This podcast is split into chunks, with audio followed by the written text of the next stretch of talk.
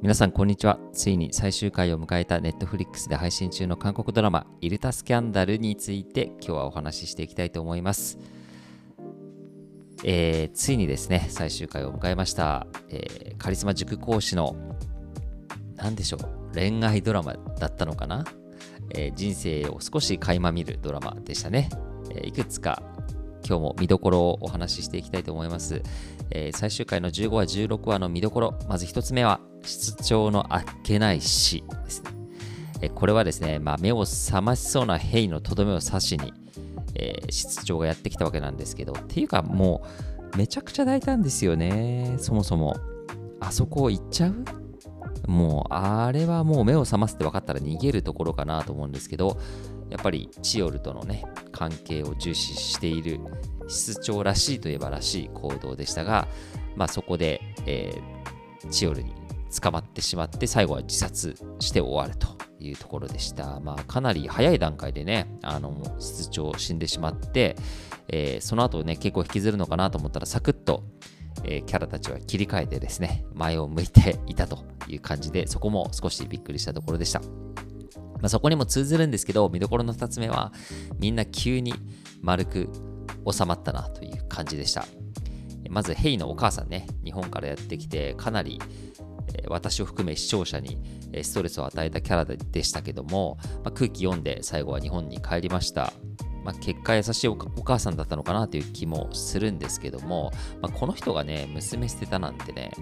なかなか信じられないなという、えー、展開でしたね。はい。たまに出る日本語が可愛かったです。はい。で、そして、ソンジェママ。まあ、ちゃんと罪を認めて一から出直すというところも、まあ、ソンジェママらしいというか、かっこいいなというところでした。で、ソンジェは退学して、まあ、認定試験受けて、ヘイと同じ大学に合格するっていうストーリーでしたね。まあ、ここは、あの、サクサクっと進みました。で、一番びっくりしたのはスアですね。まあ、どうやってオチをつけるの幻覚見えちゃってるけど、みたいな感じ出したんですけど、まあ、父の不倫問題をきっかけになんか吹っ切れて、いい子になってキャラ変して、最後はゴヌといい感じになるというオチでした。まあ、スアが一番びっくりしましたね。幻覚とかストレスどこ行った？みたいな。はい。で、えっと、まあ、その室長がいなくなってからね、ドラマの緊張感がちょっと切れた感じがあって、まあ、ヘイがちょっとこじらせて、あとはまったりして終わった感じでした。まあ、ラストはヘンソンがスポーツトレーナーになるために、まあ、2年勉強して、えー、チオルと最後は結ばれるという結末で、まあ、ここ自体は満足な、えー、結末だったかなと思うんですけど、まあ反省点を挙げるなら、まあ、カンドラあるあるですけど、要素詰め込みすぎたかなっていうところですね。まあ、あくまでお受験者として、もうちょっと子供の成長みたいなところを中心に描く、まあ、ドラゴン桜じゃないですけど、まあ、そういう描き方もあったんじゃないかなという気がしております。カリスマ塾講師っていうね、設定はすごく面白くて、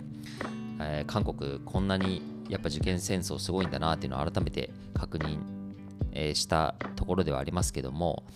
まあ、せっかくのね設定の面白さもあのサスペンスの要素を入れたり恋愛の要素を入れてみたりだとか過去にトラウマがあるとか入れたりだとかもう結構盛りだくさんすぎて、まあ、見てる間は楽しいドラマなんですけど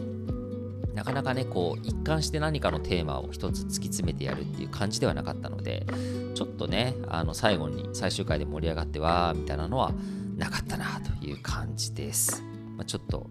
えー、辛口なところを言いましたけども、まあ、あのすごく面白いドラマではありますが、ちょっと2023年記憶に残るドラマかと言われると、ちょっとそこではなかったかなという感じです。ちょっと残念ですね。はい。でも、あのちゃんとハッピーエンドで終わって大満足でした。またこういう恋愛ラブコメドラマ見れたらなと思います。それではまた皆さんお会いしましょう。さよなら。